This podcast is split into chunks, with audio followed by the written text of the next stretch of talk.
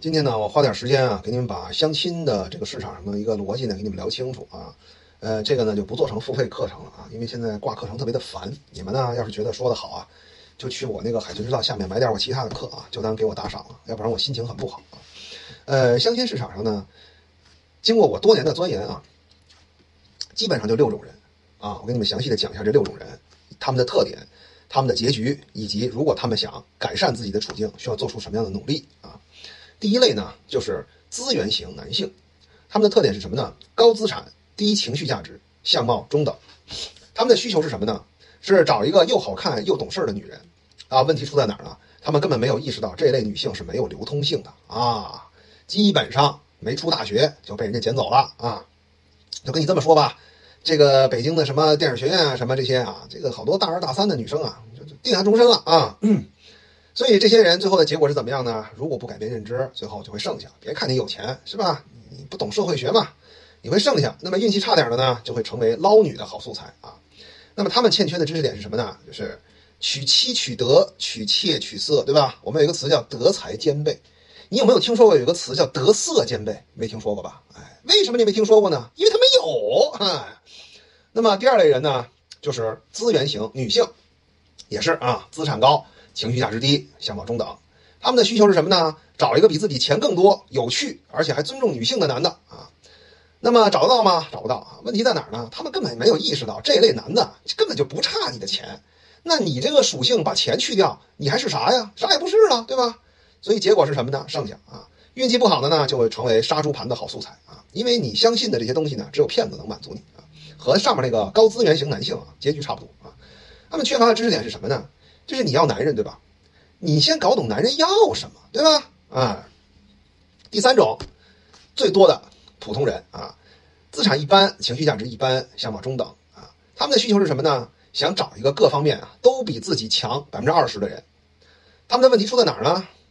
就是想的美啊，吃屎吃的少啊，是吧？结果是什么？结果就是剩下嘛啊。他们缺乏的知识点是什么？人生没有捷径，是不是？凭什么人家各方面都比你强，哪怕只是强一点点的这些人，他们会找你啊？他们也想找各方面都比自己强一点点的人，对吧？啊，第四种呢，就是辅助型啊，这一类呢以女性为主啊。很多人听到这儿就不高兴了，是吧？你先别急啊，听完你更不高兴。辅助型的特点是什么呢？资产低，但是情绪价值高，相貌中等。有人说，为什么是以女性为主呢？因为如果男性能够做到情绪价值高，他就会被聪明的富婆挑走，他生不下来，哎。那么这类女性的需求是什么呢？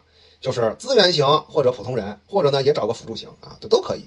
他们的问题是出在哪儿呢？他们的社会学属性无法战胜自己的生物学属性，什么意思啊？颜狗，哎，最后结果怎么样呢？哎，剩下他们缺乏的是什么知识点呢？婚姻是社会制度，恋爱是生理需求。你来到相亲机构是为了解决社会结构上的缺乏，你的生理需求这个相亲机构满足不了你啊，自己想办法去，哎。第五种，纯花瓶啊，也以女性为主。哎，有些女的不高兴了，哎，怎么就不好都是我们女性啊？因为纯花瓶的男性还是会被富婆拿走。哎，男性的颜值红利其实很高，但是你能够达到在女性眼中的帅，那比女性要难多了啊。这个大概有百分之三十的女性稍微捯饬捯饬，就会被男人认为是大美女，但是也就只有百分之三到百分之五的男性能够入女性的审美的这个眼眼球啊。那么纯花瓶的特点是什么呢？资产低，情绪价值低，但是好看啊，好看。他们的需求是什么呢？高资源型啊，或者是普通人啊，或者是辅助型啊。其实呢，呃，普通人基本看不上啊，就是高资源型或者辅助型。再说的直接点，就是要么有钱，要么会舔啊。他们的问题在于哪儿呢？嫌有钱人不够舔，嫌舔狗没有钱。又有钱又舔她的呢？这类男生呢，就是早就被女性锁定了，没有流通性啊。这类女性最终的结果是什么呢？就是不停的被短择，最后找一个农夫接盘。哎，你别看他们这个没什么脑子，他只要好看，总有男的来接盘。哎，这世界的真相就这个样啊。他们缺乏的知识点是什么呢？嘿，我本来写了点话，我不说了啊，我不配指点这类人啊，我不配。那么第六种呢，就是纯大坑啊，纯大坑，资产低，情绪价值低，相貌中等。啊，也是以女性为主。哎，又有女人不高兴了，这不好，怎么都是我们女性为主？这样的男性也有不少，但是他们还有最后的那么一丝丝理智。这丝理智是什么呢？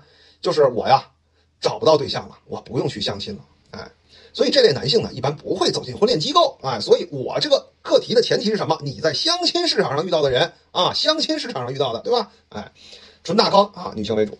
他们的需求是什么呢？综合排名能够进前百分之三十的普通男人啊，带引号的啊。他们的问题是什么呢？他们意识不到自己一点都不普通啊。最后结果是什么呢？就是剩下啊，剩下呢也想不明白为什么，就憋大瘤子嘛啊。他们缺乏的知识点是什么呢？就是女性啊，不结婚其实也不会死啊，不要逼自己那么狠，一个人过有什么不好呢？在最后呢，我给大家讲一下啊，我这六种模型呢有一个前提啊，就是我没有写他们的认知啊，他们的认知呢体现在了我给他们总结的需求里面。大量的长期待在相亲市场中的人，其实都是对异性的认知或者对社会学的常识存在严重问题的人。这类人永远在相亲市场里找不到合适的人。有些人呢，他通过在相亲市场里的摸爬滚打，他弄明白了自己的问题出在哪儿，他还是在相亲市场里找不到合适的人。为什么呢？别人没明白啊，对吧？所以我觉得哈，就相亲这个产业啊，对个人来说有点价值。什么价值呢？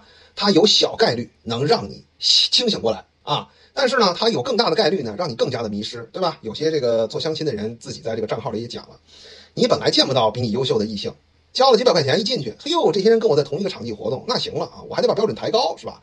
所以说这个脑子不好的人呢，这个换一个环境啊，他不不一定会变得更好啊，大概率是变得更差啊。这个脑子真的太重要了，呃，这也是哈，经常有人问我，哎，你帮我介绍个对象吧。